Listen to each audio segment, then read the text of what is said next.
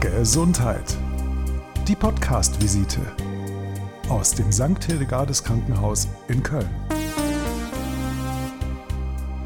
Hämorrhoiden, die hat jeder, aber wie es dazu kommt, dass sie die auch spüren, darüber wollen wir heute sprechen in der Folge Gesundheit, die Podcast-Visite.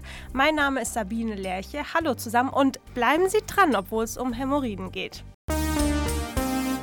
Das ist unser tägliches Brot, das ist unser Job und jeden Tag Patienten mit proktologischen Problemen sehen und behandeln, dementsprechend das auch professionell machen. Und ich glaube, dadurch, ähm, durch den ersten freundlichen Kontakt, da schon sehr viele Sorgen dem Patienten nehmen können.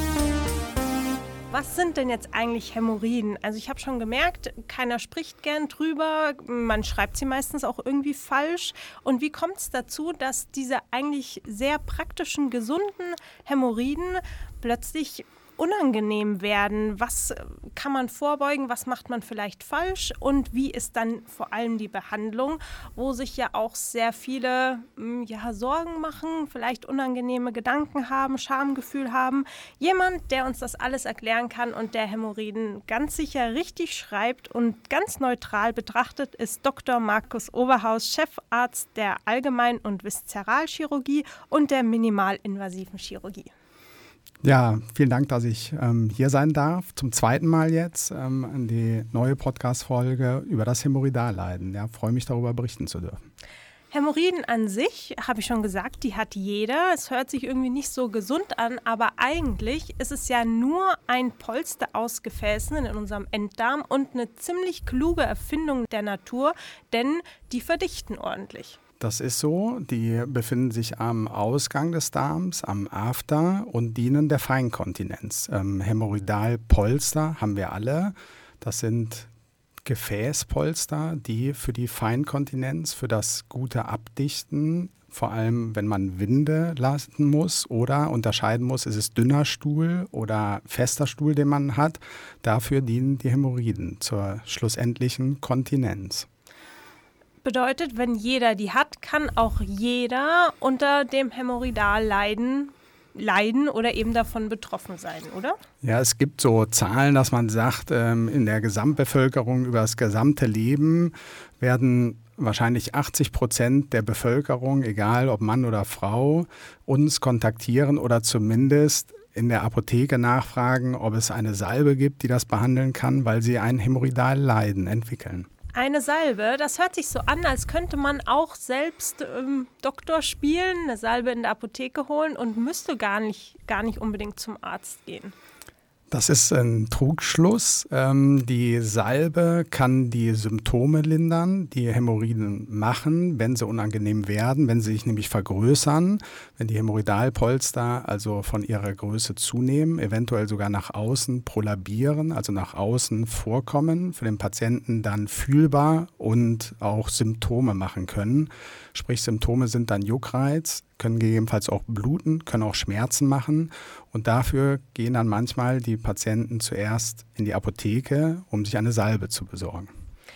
Vielleicht sprechen wir, bevor wir wirklich zum Leiden kommen, erst nochmal übers Vorbeugen.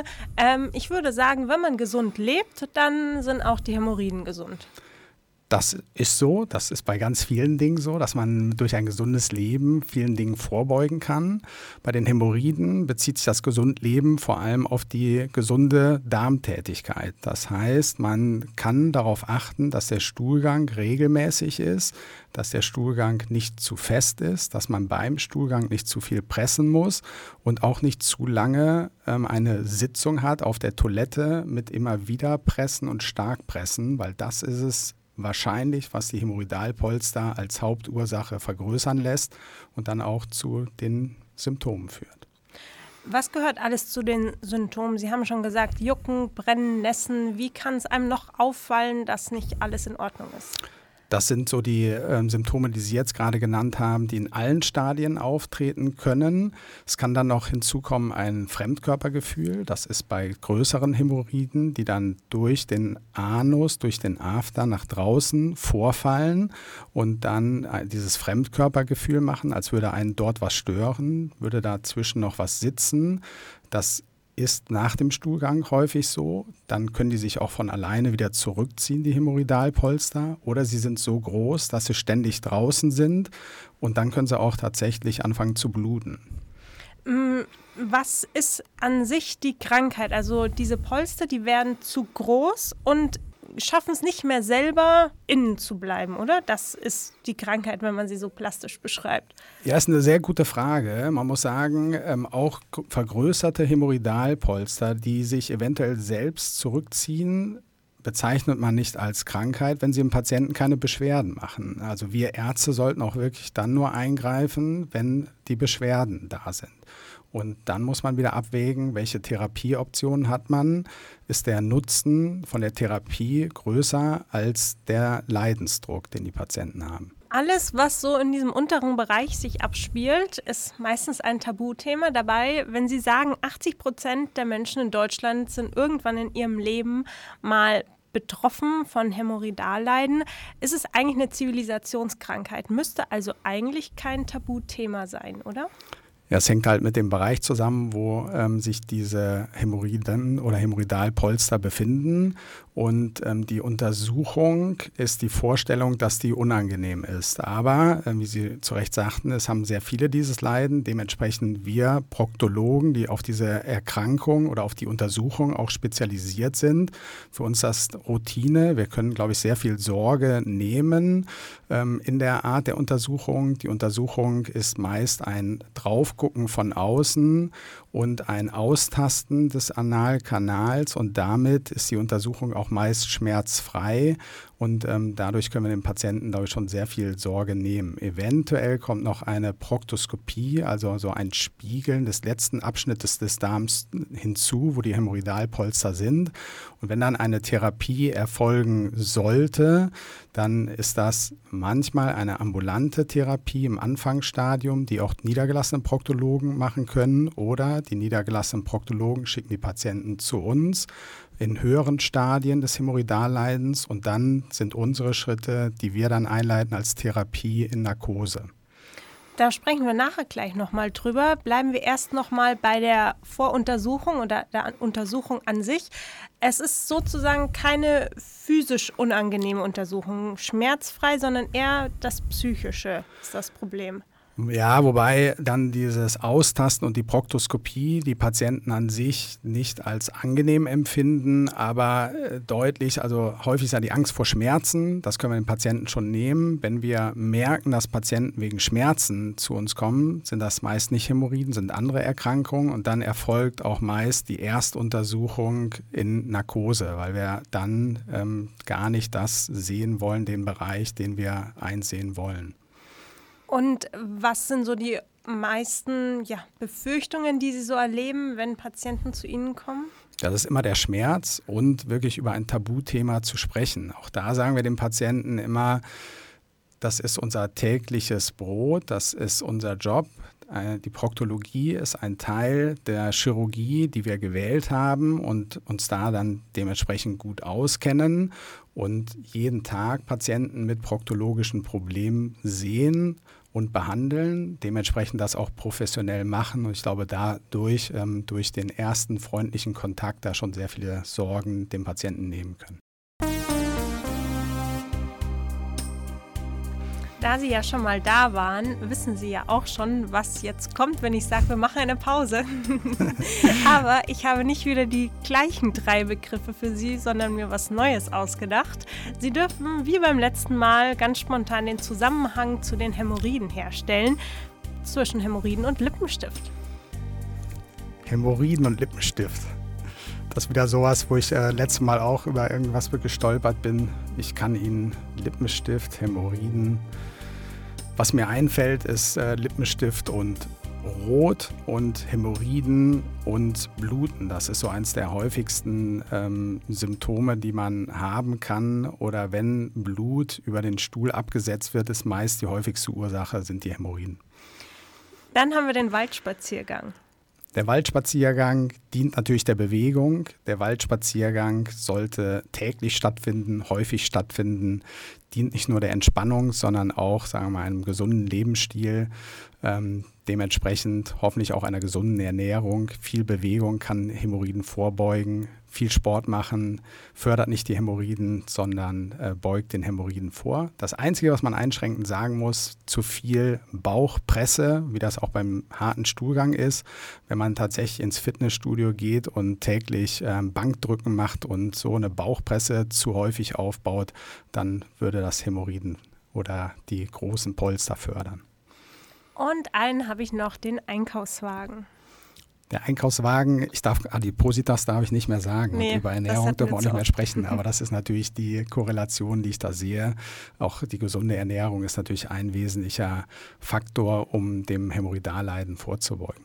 Gibt es vielleicht mh, mm, bei Patienten, die Hämorrhoidalleiden haben, bestimmte Lebensmittel, die man vermeiden sollte?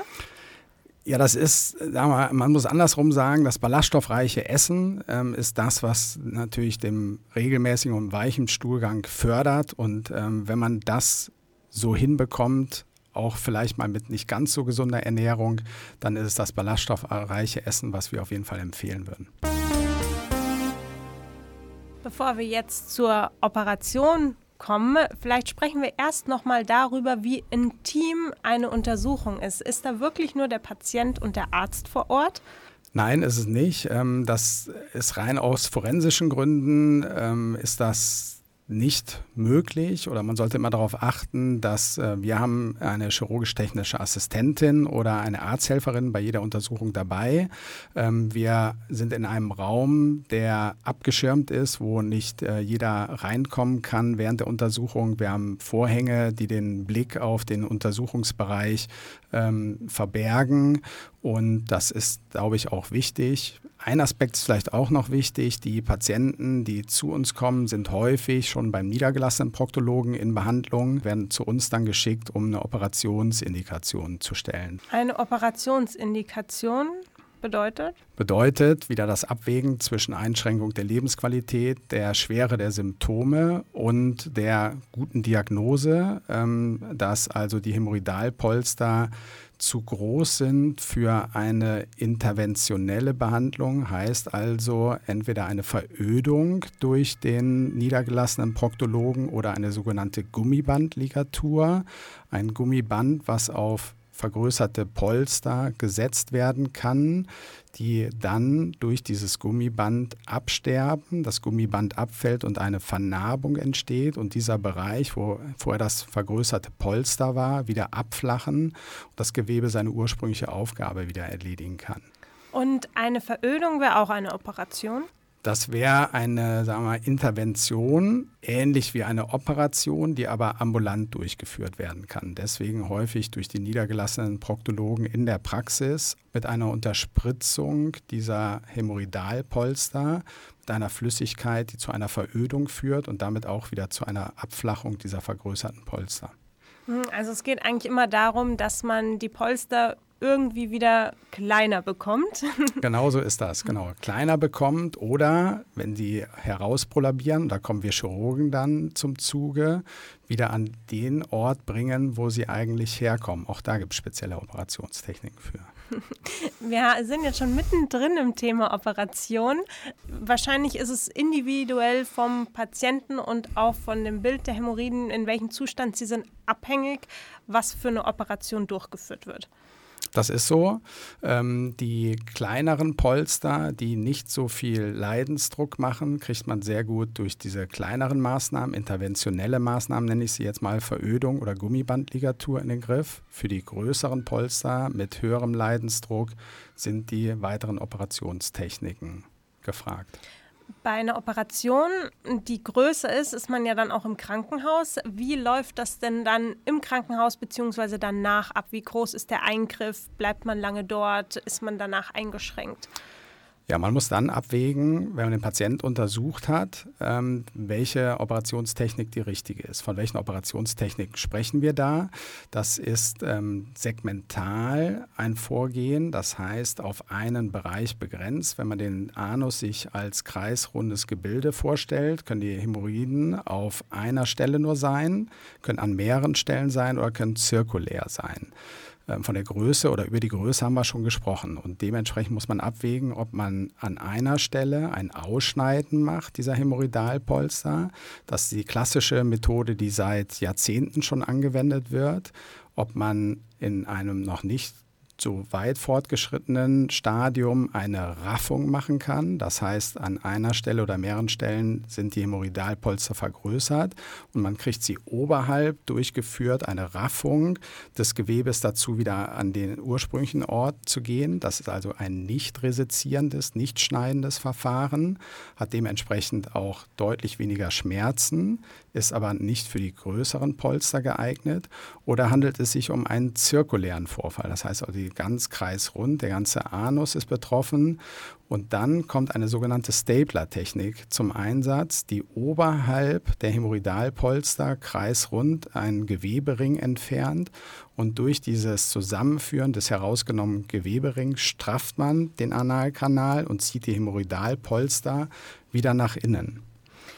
Wenn dann was entfernt wird, braucht man das nicht mehr? Bildet sich dann was nach oder sagen wir mal, man ist auf gewisse Weise dann nicht mehr ganz dicht? Ja, das ist eine gute Frage. Ist auch die äh, größte Angst, die die Patienten natürlich haben, ähm, dass am Schließmuskel was gemacht wird. Der Schließmuskel ist unser Hauptkontinenzorgan. Die Hämorrhoidalpolster, die darüber liegen, als Schleimhautpolster, Gewebe und Gefäßgebilde, das schneidet man weg und dann entsteht dort eine Narbe. Über zwei Wochen lang ähm, bildet sich da wieder neue Haut und ähm, führt aber nicht zu einer Inkontinenz, weil man an dem Schließmuskel darunter nichts gemacht hat. Und dieses narbige Gewebe ist durchaus in der Lage, die Feinkontinenz auch wieder zu erhalten. Einschränkenderweise muss man sagen, und deswegen haben die Patienten bei diesem schneidenden Verfahren nach der Operation auch schon etwas Schmerzen, äh, dass dieser Bereich, wo diese Haut dann weggeschnitten wird, auch anfangs die Sensibilität fehlt. Ähm, die ist auch wichtig für die Kontinenz, aber auch da bilden sich neue Bahnen, die auch ähm, dann wieder zu einer Feinkontinenz führen.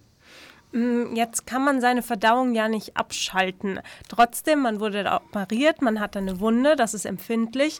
Wie ist das nach der OP? Darf man was essen? Hat man lange Schmerzen? Darf man Sport machen? Darf man duschen? Das ist die große Sorge, die Patienten natürlich haben. Man ähm, versucht ihnen das dadurch, die Angst zu nehmen, dass man sagt, es ist da zwar eine Wunde entstanden, da geht der Stuhlgang aber vorbei. Also wenn der Drang kommt, Stuhlgang zu haben, man sich auf die Toilette Toilette setzt, einmal pressen muss, geht der Stuhlgang an dieser Wunde vorbei und ist ein gewisser Wundschmerz. Danach ähm, fordern wir die Patienten auf und empfehlen ein Ausduschen direkt nach dem Stuhlgang und auch die Sorge, dass da Bakterien reingehen können. Bakterien sind sowieso in diesem Bereich. Diese sekundäre Wundheilung, also die Wundheilung ohne Naht, ähm, ist eine sehr sichere Wundheilung.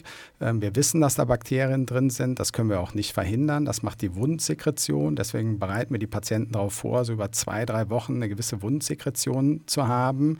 Und damit kriegen wir das eigentlich gut aufgefangen und auch viel der Angst genommen. Wie ist das? Jetzt hat man die zwei Wochen Wundsekretion und dann ist das Thema abgeschlossen? Oder muss man nochmal kommen oder kann das Leiden sich wiederholen? Das ist natürlich kein muss man nochmal kommen, sondern äh, wir darf man noch äh, genau, kommen? man darf nochmal kommen und das ist für viele Patienten tatsächlich auch wichtig, weil sie hatten ja auch gefragt, wie lange bleiben denn die Patienten im Krankenhaus? Bei kleinen segmentalen Eingriffen, wir empfehlen schon mal zumindest eine Nacht bei uns zu bleiben manchmal auch dann zwei Nächte, je nachdem, welches Verfahren wir anwenden und bieten allen Patienten einen Nachsorgetermin an, den die Patienten auch gerne wahrnehmen, weil sie uns ja schon kennengelernt haben und ähm, wissen, wie nett wir sind und ähm, wissen auch, dass wir alle Fragen, die bis dahin noch entstanden sind, uns dann natürlich noch stellen können. Und wenn das abgeschlossen ist, ist man auch von seinem Leiden befreit? Auch das hängt wieder äh, ab von den äh, Techniken, die man angewendet hat. Man weiß, dass äh, bei dieser Verödung oder bei der Gummibandligatur die Rezidivrate doch schon etwas höher ist. Das wissen auch die Patienten, das sagt man den Patienten auch. Dennoch ist vielleicht die Sorge vor einer Operation größer und auch das Hämorrhoidalleiden nicht so stark ausgeprägt, dass die Verödung genommen wird. Und dann gehen die Patienten mehrfach im Jahr oder alle Jahre, alle paar Jahre zu ihrem Proktologen, lassen sich die Hämorrhoidalpolster veröden. Bei den operativen Techniken ist die Rezidivgefahr, dass es also wiederkommt, deutlich niedriger, aber es ist auch natürlich für die höheren oder größeren Polster gedacht, mit einer Narkose verbunden. Ähm, und man muss da immer genau abwägen, welches das richtige Verfahren ist. Auch wir können keine hundertprozentige Rezidivfreiheit bieten, aber doch für die nächsten Jahre ein wieder beschwerdefreies Leben. Mhm. Wir versuchen ja immer in unseren Folgen, ja, den Zuhörern, den Zuhörerinnen die Angst zu nehmen und so eine Take-Home-Message dabei zu haben. Würden Sie denn jetzt sagen, würden Sie es unterschreiben, dass Hämorrhoiden nicht schlimm sind und oder dass das Leiden nicht schlimm ist und eigentlich gut behandelbar und man ja auch keine Angst davor haben muss? Das würde ich auf jeden Fall unterschreiben, vor allem, weil uns ähm, so viele Verfahren zur Verfügung stehen. Es ist was, was wir täglich machen. Wir haben dreimal die Woche eine proktologische Sprechstunde, wo man sich online anonym über Doctolib äh, Termine machen ähm, kann. Ähm, wir sehen die Patienten, die sehen das gleiche Team immer, ähm, auch wenn wir uns zu einer Operation entscheiden, sehen uns die Patienten auch über den stationären Aufenthalt. Also auch da die Sorge, wir sind Männer im Team, wir sind Frauen Frauen im Team, können die ganze Vielfalt abdecken und ähm, können uns da auf den Patienten sehr gut einstellen und damit hoffentlich ähm, alle Sorge nehmen, sich bei uns vorzustellen und uns das anzugucken ja, und man muss auch äh, tatsächlich nochmal sagen, da haben wir jetzt gar nicht so drüber gesprochen, wenn tatsächlich Blut im Stuhl ist, dann ist das ein Warnzeichen, was nicht nur von Hämorrhoiden kommen kann. Und auch da gibt es ja ähm, Kollegen, die auch hier schon bei Ihnen über die Darmspiegelung gesprochen haben. Ähm, auch ein wichtiges Instrument, ähm, was wir auch hier bei uns anbieten können, was wir auch jedem Patienten, egal welchen Alters, empfehlen, die über Blut im Stuhl klagen und das als erstes Symptom angeben oder überhaupt als Symptom angeben das auf jeden Fall auch noch abklären zu lassen. Jetzt haben Sie schon mit der Werbung angefangen. Wollen Sie den Part heute übernehmen und vielleicht noch Werbung für den Leistenbruch machen? den Leistenbruch, ja. da haben wir ja letzte Mal schon drüber gesprochen. Und ähm, auch der Leistenbruch ähm, ist, äh, fällt in meinen Fachbereich, deswegen kann ich dafür natürlich sehr gut ähm, Werbung machen. Ist ähm, ähnlich wie bei den Hämorrhoiden ähm, ein häufiges ähm, Krankheitsbild, gerade beim Mann stationäre Aufenthalt ist kurz, der Leidensdruck ist hoch. Das, was wir machen, ist wenig ähm, mit Schmerzen verbunden und deswegen auch eine sehr gute Therapieoption, die wir da haben. Da sind jetzt bestimmt viele Hörer und Hörerinnen neugierig geworden. Wir haben eine Folge über den Leistenbruch. Die können Sie sich gerne anhören. Sie können auch gerne Likes oder Kommentare hinterlassen. Und für heute bedanke ich mich bei Dr. Markus Oberhaus, Chefarzt der Allgemein- und Viszeralchirurgie und der minimalinvasiven Chirurgie. Ja, vielen Dank, dass ich hier sein durfte und über das spannende Thema Hämorrhoiden berichten durfte. Die Folge wurde unterstützt vom Kölner Krankenhaussender und mein Name ist Sabine Lerche.